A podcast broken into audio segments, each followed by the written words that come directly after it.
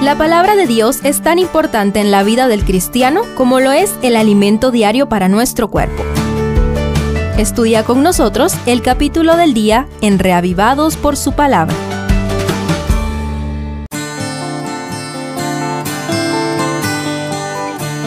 Ezequiel 20 inicia una nueva serie de mensajes fechados en el séptimo año del cautiverio de Joaquín. Dios rehúsa ser consultado por los ancianos de Israel les recuerda la historia de sus rebeliones en Egipto, en el desierto y en la tierra prometida. Pero termina prometiendo volver a reunirlos, porque la parábola del bosque incendiado pareciera pertenecer al siguiente capítulo. Acompáñame a examinar algunas frases que se repiten dentro de este enternecedor mensaje histórico. Primero, alcé mi mano. Esta frase se repite siete veces en el capítulo, en los versos 5, 6, 15, 23, 28 y 42. Este gesto es una expresión de juramento en el Medio Oriente, una cultura donde la honra y la deshonra son muy importantes. Esto significaba que Dios haga caer sobre mí la peor maldición si no cumplo lo que digo o si no es verdad. Lo interesante es que la Biblia presenta a Dios levantando su mano jurando en su propio nombre, porque no hay otro más grande, para asegurar su pacto y sus promesas de salvación a su pueblo. De esta manera, el Señor garantiza sus promesas a un nivel que quizá no llegamos a comprender. ¿Cómo es posible que Dios ponga en juego su propio honor para darnos seguridad? Él no necesita jurar para acreditar su palabra.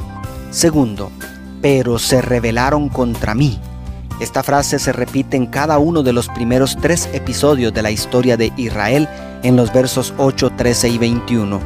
En el cuarto episodio no es muy distinto al respecto.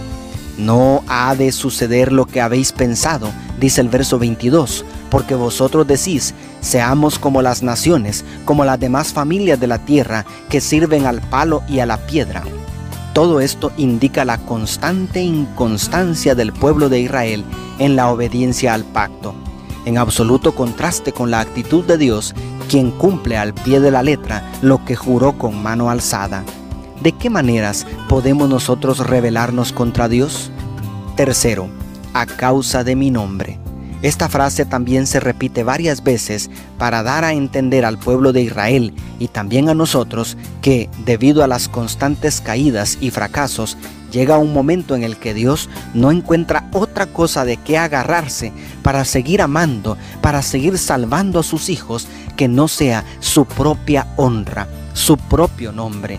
Es decir, no hay lugar para las vanas obras humanas en el plan de salvación.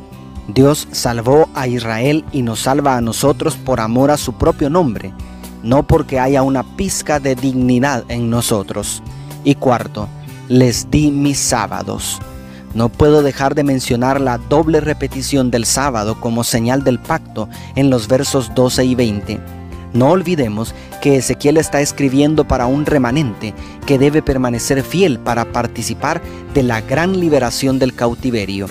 Esto se conecta con nosotros a través de Apocalipsis, donde el remanente que permanece fiel hasta la gran liberación de la segunda venida de Cristo, también debe recibir el sello de Dios y obedecer sus mandamientos. ¿Te das cuenta cuán importante es la fiel observancia del sábado en el contexto del conflicto cósmico y específicamente en los días finales que vivimos?